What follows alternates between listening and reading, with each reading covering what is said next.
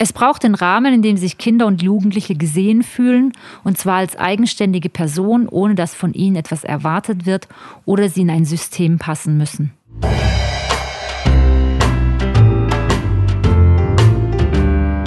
Herzlich willkommen zum Palaver, dem Bildungspodcast des Vereins Goldader Bildung. Wir sind ein kleiner gemeinnütziger Verein in der Goldstadt Pforzheim. Unsere Stärke ist unser Team aus engagierten Menschen unterschiedlicher Professionen. Bildung verstehen wir umfassend und ganzheitlich. Pädagogische Themen aus der schulischen und außerschulischen Praxis werden von uns aufgegriffen und unter den Stichworten Bildung, Erziehung und Lernen theoretisch hinterfragt. Die daraus entstehenden Ideen erproben wir in praktischen Projekten. Wie geht es Kindern und Jugendlichen, die aufgrund von schwierigen Familienverhältnissen oder traumatischen Erlebnissen ihren Platz in der Gesellschaft schwer finden oder sich von der Gesellschaft losgesagt haben? Wie können wir Hilfen zur Reintegration finden und wer ist dafür zuständig? Ich bin Gabi Teilmann vom Verein Goldader Bildung und bei mir sind heute drei Experten, die von verschiedenen Seiten auf diese Aufgabe blicken. Hallo, ich bin Tina Zischer. Ich bin eigentlich Erzieherin, habe auch äh, Jugend- und Heimerfahrung. Dann ähm, habe ich Theaterpädagogin eine Weiterbildung gemacht, war als freischaffende Theaterpädagogin ähm, in der Schulsozialarbeit tätig und da auch an verschiedenen Brennpunktschulen. Dann habe ich auch eine berufsbegleitende Weiterbildung zur Theatertherapeutin gemacht, habe vier Jahre als Kulturagentin für kreative Schulen gearbeitet und bin jetzt als Sprachförderlehrerin an einer Werkrealschule. Mein Name ist Billy Kalt. Ähm, ich bin ursprünglich Gymnasiallehrerin für die Fächer Deutsch-Englisch und jetzt seit sechseinhalb Jahren an einer beruflichen Schule tätig mit dem Schwerpunkt im Bereich Sprachklassen und Berufsvorbereitung. Das ist der sogenannte VAB, AV Dual, VABO-Bereich. Mein Name ist Martin Daub. Ich bin seit über 30 Jahren Erzieher. Ich habe ähm, begonnen, äh, in ein, mit Schulkindern zu arbeiten in einem Hort äh, an einer Förderschule. Habe dann später ähm, mehrere Jahre in einer Tagesgruppe gearbeitet und viele, viele Jahre berufsbegleitend als ähm, Erziehungsbeistand, Familienhelfer äh, und ähm, äh, habe betreute Umgänge begleitet, habe mit Flüchtlingskindern gearbeitet und bin jetzt seit äh, 18 Jahren äh, Leitung von einer Kita. Könnt ihr ganz kurz mal erklären, über welche Jugendlichen sprechen wir denn? Wie sind die aufgewachsen? Was ist denn da typisch für diese Jugendlichen? Ich habe einen Jugendlichen äh, im Kopf, der kam, das war zu meiner Zeit äh, in, im Hort an der Förderschule. Das war ein Junge ähm, aus dem ehemaligen Jugoslawien. Ähm, der Vater, der war eigentlich nie da. Der hat äh, mehrere Jobs gehabt, äh, morgens, äh, mittags, nachts, abends, am Wochenende. Ähm, die Mutter, die war eigentlich mehr mit sich beschäftigt, weil äh, hatte wenig Kontakte, wenig soziale Kontakte, ähm, äh, war oft depressiv, ähm, Alkoholproblematik war vorhanden. Und irgendwie hat äh, sich für den Jungen hat niemand Zeit gehabt, für den hat sich auch niemand so richtig interessiert. Und da ging es eigentlich schon darum, den morgens äh, abzuholen, damit er überhaupt in der Schule ankommt, äh, von der Schule wieder abzuholen, in den Hort zu begleiten, äh, bei seinen Schulaufgaben äh, zu ähm, begleiten, zu unterstützen, aber auch so Dinge wie Körperhygiene, ähm, Kleidung, dass alle Schulsachen da sind, dass der Schulranzen vollständig ist. Ähm, das war quasi so eine Rundumbetreuung. Äh, ohne die wäre der Junge gar nicht in der Schule angekommen. Also ich habe eigentlich viele Biografien im Kopf und es fällt mir auch gerade echt schwer, mich da auf eine festzulegen. Was mir aber gerade in Bezug auf die Jugendlichen, die ich im Heim kennengelernt habe, auffällt, ist, dass sich Geschichte wiederholt. Ich mache vielleicht mal ein Beispiel. Während meines Anerkennungsjahres äh, zur Erzieherin habe ich ein Mädchen kennengelernt. Schwierige Familienverhältnisse. In der Schule kam sie auch nicht so gut zurecht. Mit 18 ist sie dann selber Mutter geworden. Insgesamt hat sie vier Kinder bekommen. Die Ehe ist kaputt gegangen, Alkohol etc. Und von ihren Kindern ist jetzt keins mehr bei ihr. Also die sind alle im Heim äh, oder bei Pflegefamilien gelandet. Und das, was sie halt gerade auch Mädchen in Heimen wünschen, nämlich dass sie durch Kinder jemanden haben, der zu ihnen gehört, das entpuppt sich später halt als das komplette Gegenteil. Das ist nämlich eine Aufgabe, die sie alleine überhaupt nicht bewältigen können. Und Kinder aus schwierigen Verhältnissen bekommen halt selber Kinder, die in schwierigen Verhältnissen aufwachsen. Und, und dann geht es so und so weiter und so weiter. Also das ist, finde ich, schon fast eine Art von Teufelskreis. Äh, und diesen Kreislauf zu durchbrechen, das halte ich für diese große Herausforderung. Und das gelingt halt oft nicht so gut. Und dann gibt es so die Bi Biografien von, die ich jetzt so im Kopf habe, von Geflüchteten, die hierher kommen und alles versuchen, um sich zu integrieren. Oder was ich in einem Übergangswohnheim für psychisch kranke Jugendliche mitbekommen habe, äh, auch Jugendliche, die aus scheinbar guten Elternhäusern kommen und trotzdem nicht in der Gesellschaft Fuß fassen können. Also da noch ein Beispiel. Ähm, ein Mädchen, deutsch, ehrgeiziges Elternhaus, scheinbar heile Welt. Sie selber in einem Internat für Leistungsschwimmer, hat auch Medaillen gewonnen und lief eigentlich alles gut, also sehr erfolgreich, bis sie unter diesem Druck einfach auch zusammengebrochen ist und der Körper versagt hat und sie einfach äh, nicht mehr konnte und dann in der Psychiatrie gelandet ist. Ich kann hier anknüpfen und berichten von zwei Schwestern, die mit ihrer Mutter und vielen weiteren jüngeren Geschwistern in Deutschland leben, die hierher geflüchtet sind und den Vater verloren haben. Und hier gibt es eben auch äh, zwei Seiten. Ähm, einmal hat man eine ältere Schwester, die die Aufgaben der Mutter überwiegend übernimmt, die eben die deutsche Sprache nicht beherrscht und mit der Gesamtsituation überlastet ist, also die Mutter. Und das Mädchen war sich aber ihrer Situation sehr genau bewusst, hat einen Schulabschluss angestrebt und ähm, hat es auch geschafft, trotz einer zweiten Schwangerschaft und einer frühen Heirat. Ähm, auf der anderen Seite hat man dann eben ihre jüngere Schwester, die eben auch ähm, die Hoffnung in eine Hochzeit und in die eigene Familie ähm, gesteckt hat und sich eben auf die Hochzeit allein verlassen hat, die eben die Probleme löst, mit 15 dann schwanger wurde und wenig bis gar keine Deutschkenntnisse hat. So, jetzt habt ihr Geschichten von Jugendlichen erzählt. Aber ähm, wie kommt man denn an diesen Jugendlichen überhaupt? Wie kommt man daran? Oder was ist essentiell im Umgang mit Jugendlichen, wenn ihr jetzt mal als professionelle Helfer äh, daran geht? Also unerlässlich ist aus meiner Sicht eine positive Beziehung zu den Jugendlichen. Äh, wir müssen vermitteln, dass ähm, die Jugendlichen uns wichtig sind, dass sie uns vertrauen können, weil das Leben der Jugendlichen ist oft geprägt durch ähm, Beziehungsabbrüche, Unzuverlässigkeit und das darf sich ähm, bei unserer Begleitung nicht wiederholen. Sie müssen sich hundertprozentig auf uns verlassen können. Ohne das wird es nicht gelingen. Äh, und ähm, dabei ist aber ganz wichtig, dass wir, dass immer klar ist, das ist äh, ein beruflicher Kontext, ähm, dass wir eine berufliche Distanz wahren und dass auch dem Jugendlichen immer klar ist, da geht es nicht um eine private Freundschaft, sondern es geht tatsächlich um äh, eine berufliche Beziehung. Ja, und hier kann ich vielleicht anknüpfen auch. Es ist auch wichtig, eben diese Trennung von Beruf und Privatem zu haben und ähm, dadurch dann auch in der Lage zu sein, auf der beruflichen Ebene einen geschützten Raum zu schaffen, einen angstfreien Raum, der eben nachhaltige Persönlichkeitsentwicklung und Entfaltung zulässt, der eben Wertschätzung, Struktur, Grenzen erfahrbar macht, aber auch aufzeigt, indem man sich ausprobieren kann, ähm, neue Rollen ausprobieren kann, sich nicht verstellen muss und eben auch in der Gruppe, im Kollektiv gemeinsam eine Horizonterweiterung erfährt, ähm, auch eine Überprüfung der eigenen Werte, der eigenen Handlungen, des eigenen Verhaltens und auf diese Art und Weise eben auch äh, Handlungskompetenzen in der Gruppe erwerben werden mit einer Vertrauensperson, die dann eben auch diesen Prozess begleitet. Und das ist eben für die Vertrauensperson auch nur möglich, da pragmatisch auch ranzugehen ähm, natürlich mit Empathie, aber auch, dass es trennt vom Privaten noch mal ein Stück weit. Ja, wichtig ist hier auch aus meiner Sicht die angesprochene enge Verzahnung von staatlichen und privaten Behörden. Das gibt es unglaublich viel schon, das passiert. Ähm, Kindergärten, Schulen, Sozialarbeit, viele privaten Organisationen, Institutionen, ehrenamtliche Helfer.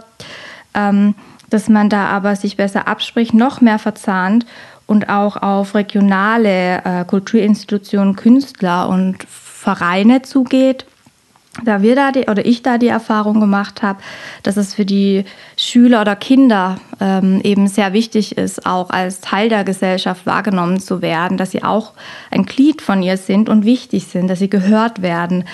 Und das passiert, wenn man eben auch in Projekten zusammenarbeitet mit Theaterpädagogen, äh, Museumspädagogen von der Stadt, eben regionalen Künstler, Kulturinteressierten.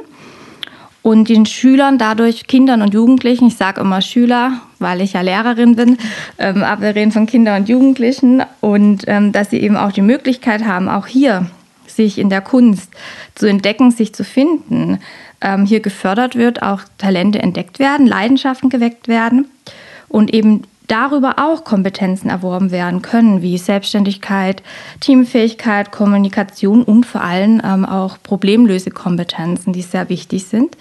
Oder auch eben die Sprachentwicklung, wenn wir von Kindern mit Migrationshintergrund sprechen oder auch gerade vielen geflüchteten Familien.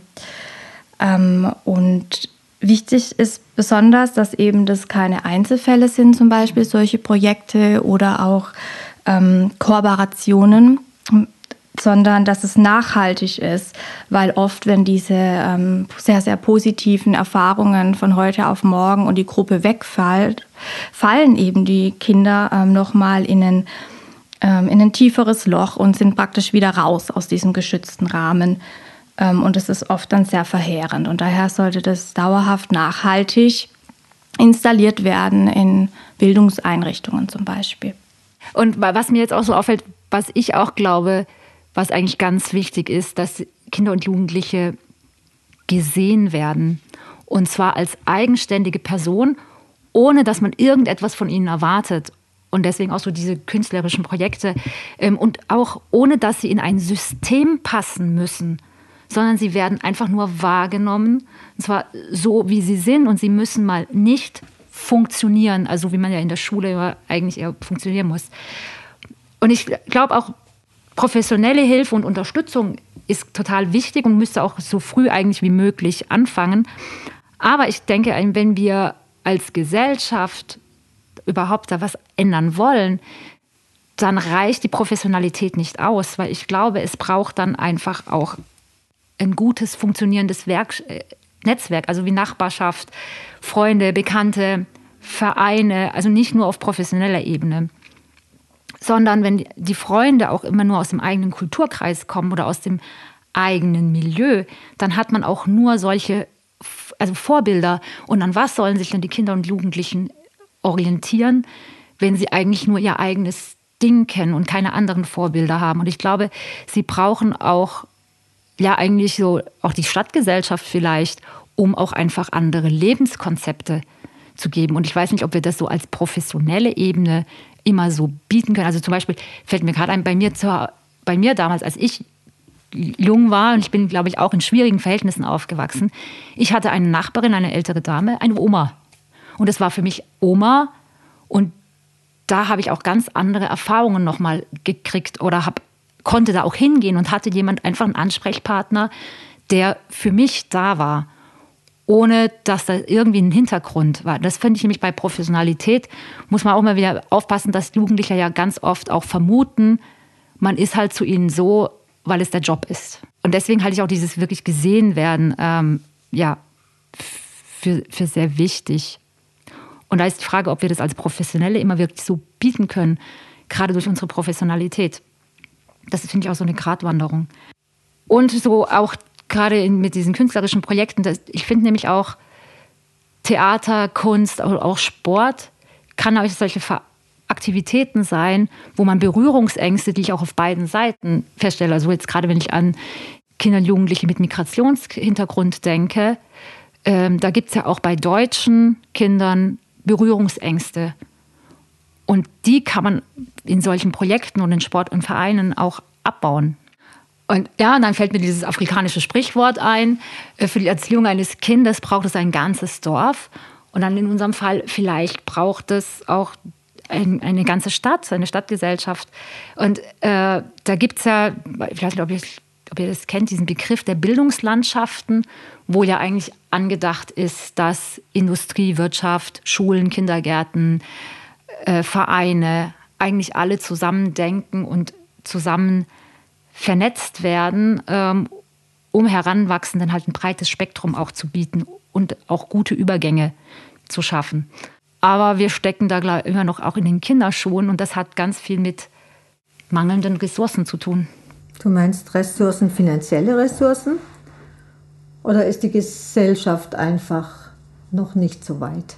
Naja, das ist, es sind äh, finanzielle Ressourcen, aber wir haben ja auch personell die großen Schwierigkeiten, glaube ich, in allen Bereichen. Äh, und, und auch die, die Strukturen sind noch nicht, also das, ich glaube, es hat auch was mit der, natürlich auch mit der Gesellschaft zu tun, nämlich, dass wir nicht schon früh investieren, sondern eher halt defizitorientiert sind. Ja, die Erfahrung mache ich äh, auch tagtäglich bei mir im Bereich im Kindergarten, in der Kinderkrippe, ähm, dass äh, oft in die vorschulische Entwicklung ähm, sehr wenig äh, investiert wird, also personell und auch finanziell.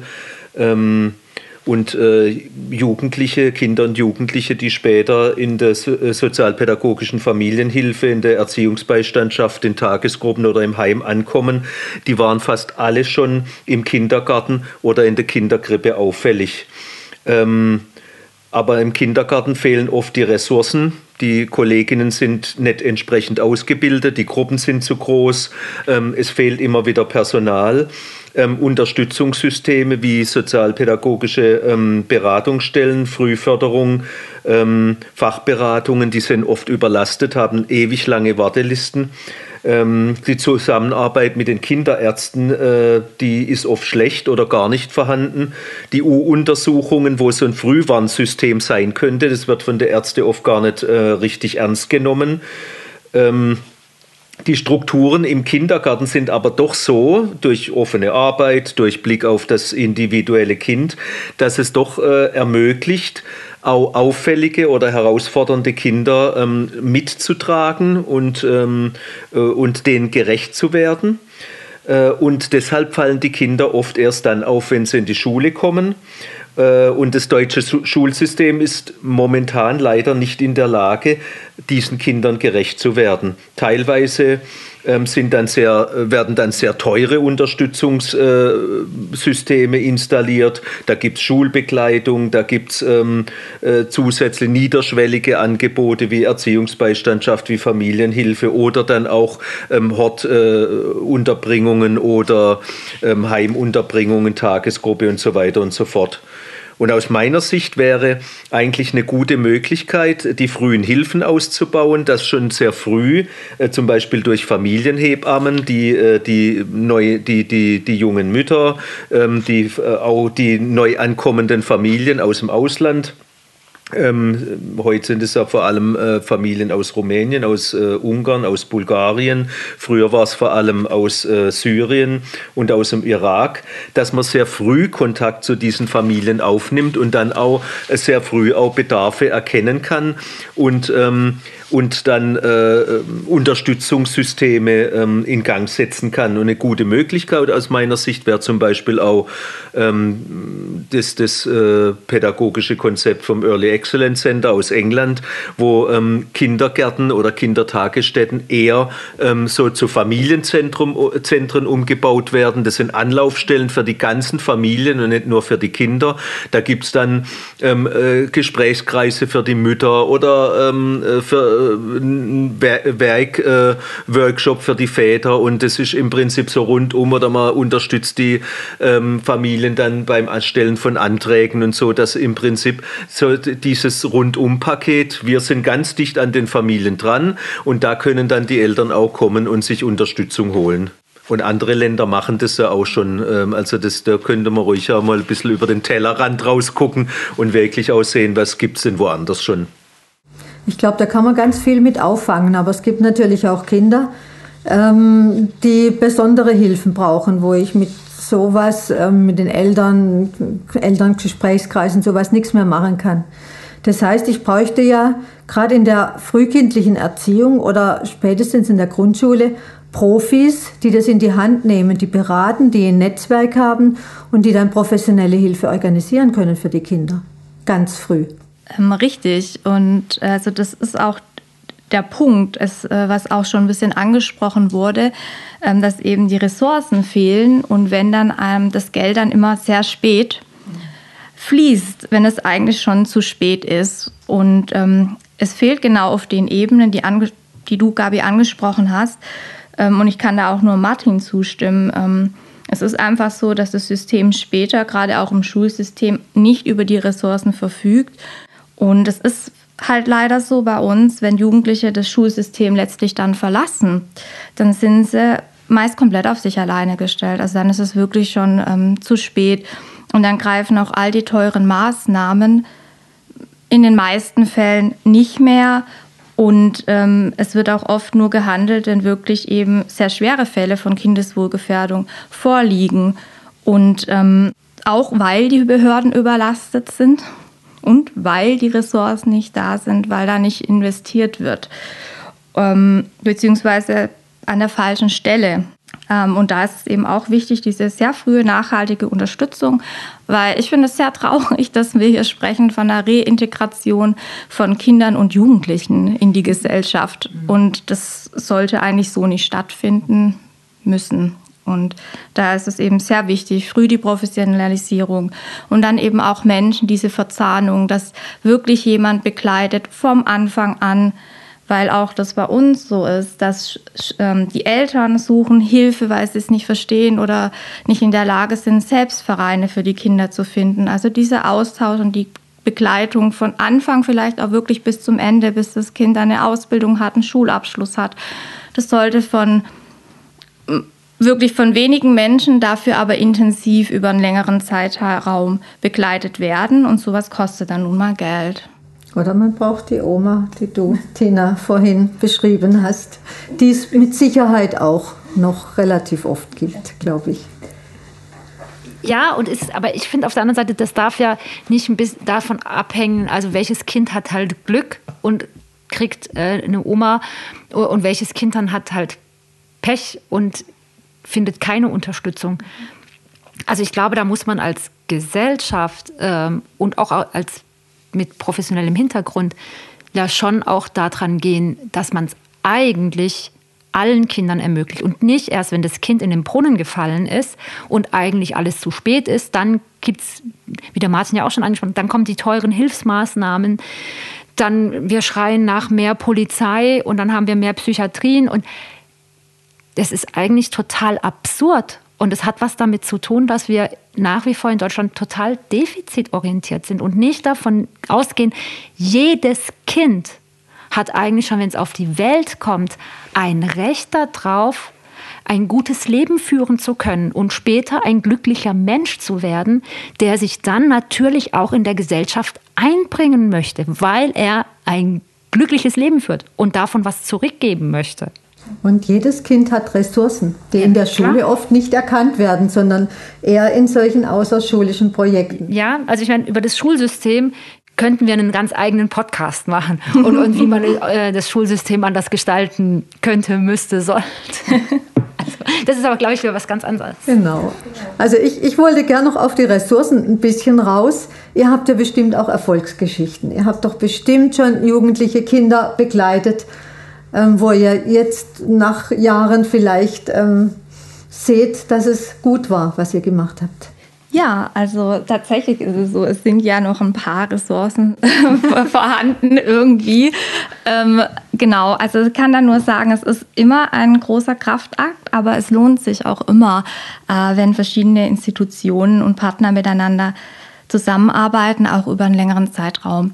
Und äh, diese Erfahrungen, diese Freude ähm, während der Projekte oder dann eben auch, wenn Schüler, wenn es gelungen ist, ähm, zu sehen, dass Schüler auch noch nach, äh, nach Jahren immer wieder äh, zu einem kommen, über die Gänge laufen, nach einem fragen, ähm, oder man Schüler plötzlich in der, äh, in, in der Stadt begegnet oder Kindern und Jugendlichen und ähm, dann erzählen sie, sie sind gerade auf dem Weg zum Ausbildungsplatz. Und das ist sehr schön, auch dann die E-Mails, die hin und wieder kommen. Und da merkt man eben, ähm, dass es gelingen kann im Einzelfall, aber dass sich äh, diese Einzelfälle lohnen. Also für jeden und jeden von die, diesen Kindern hat es sich gelohnt, auch diese Kraftakt. Und ähm, das versuchen, glaube ich, auch alle äh, Beteiligten in dem Bereich wirklich da ihre zur Verfügung stehenden Ressourcen zu nutzen für diese, diese doch dann auch guten Momente und zu sehen, ja, man hat, es hat sich was getan, es hat etwas bewirkt. Genau, diese Einzelfälle, die kenne ich zum Glück auch. Ich habe dann Jugendlichen jetzt äh, im Kopf, den habe ich als ähm, Erziehungsbeistand begleitet. Der musste zu Hause ausziehen, weil die Mutter hatte einen neuen Partner. Das hat überhaupt nicht funktioniert. Er hat seinen Platz in der Familie nicht mehr gefunden. Da ähm, hat nur noch eine Trennung äh, weitergeholfen. Das war auch ganz viel Gewalt ähm, äh, in der Familie und ist total eskaliert. Der ähm, hat dann äh, unter der Begleitung von mir als Erziehungsbeistand eine Wohnung gesucht, hat die Wohnung eingerichtet, ähm, hat auch die Schule abschließen können, hat auch seine ähm, äh, Drogen Drogen, seinen Drogenkonsum in den Griff gekriegt und dann war sein Wunsch, das ist ja oft so, dass die sich dann ja auch mit den Helfern identifizieren. Es war sein Wunsch, eine Erzieherausbildung zu machen. Das hat dann nicht geklappt. Das ist auch, oft so, dass diese Identifikation dann halt auch nicht eins zu eins äh, funktioniert. Ich habe nicht, äh, aber gerade vor kurzem äh, wieder getroffen und der ist jetzt ähm, Landschaftsgärtner und ist in diesem äh, Bereich wirklich auch glücklich geworden und geht jeden Tag zur Arbeit, verdient sein eigenes Geld. Also das ist dann schon, ähm, das sind dann schon so die Erfolgsgeschichten. Und, äh, wo, wo man dann denkt, ja, es lohnt sich und auch, ja, ähm, es, es lohnt sich auch in jeden Jugendlichen zu investieren und wenn es auch noch so ähm, hoffnungslos aussieht auf den ersten Blick. Ja, also ich kann euch beiden eigentlich nur total zustimmen. Und mir fällt gerade ein Junge ein, den habe ich in der Grundschule kennengelernt. Der kam damals aus dem Irak ohne Deutschkenntnisse. Später habe ich ihn dann auch mehrere Jahre im Sommercamp. Also Sommercamp ähm, ist Deutsch lernen in den Sommerferien mit Hilfe von Theater. Und den habe ich, der kam, glaube ich, drei Jahre oder so, war der immer wieder im Sommercamp und wir haben immer wieder zusammen Theater gespielt. Und vor kurzem habe ich den in der Stadt auch getroffen. Ähm, der ist jetzt um die 20. Der hat mir dann erzählt, er hat erst Realschule gemacht, dann hat er sein Abitur nachgeholt und fängt jetzt an zu studieren. Er spricht ein wunderbares Deutsch und wir haben uns auch so über seine Erfahrungen unterhalten. Also er hat mich angesprochen, weil ich hätte ihn in der Stadt gar nicht erkannt. Äh, und dann hat er ja auch erzählt, dass er glaubt, dass der frühe Kontakt für ihn ein ganz arg großes Glück war. weil und auch in der die ganzen Artikulations- und Sprachübungen, die ihm am Anfang so schwer gefallen haben, jetzt eigentlich dafür zuständig sind, dass er so ein gutes Deutsch spricht. Und er hat jetzt auch so den Impuls für sich, dass er seine positiven Erfahrungen gerne an äh, andere irakische Kinder aus seiner Community weitergeben möchte, um denen auch möglichst einen guten Start äh, zu ermöglichen. Und er versucht jetzt ehrenamtlich auch was zu tun. Und das finde ich eine grandiose Sache, wenn wir sowas erreichen. Also es ist schon so, die Kinder müssen gesehen werden. Sie brauchen Kultur, essentiell Kultur, was in der Schule oftmals zu kurz kommt. Ähm, und sie brauchen Netzwerke.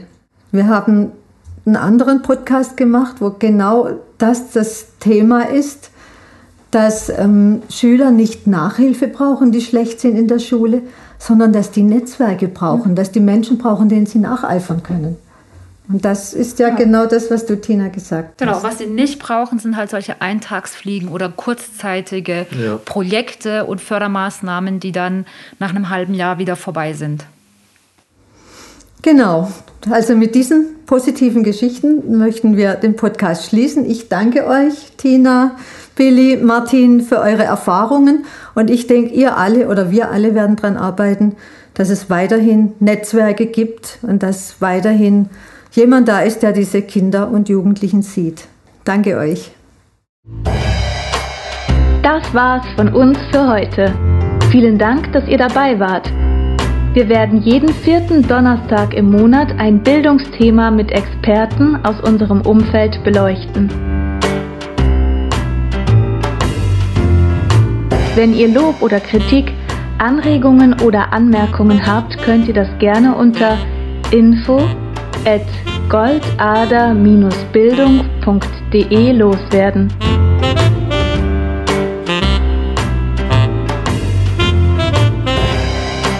Wir freuen uns auf eure Rückmeldungen und hoffen, euch auf den nächsten Podcast neugierig gemacht zu haben.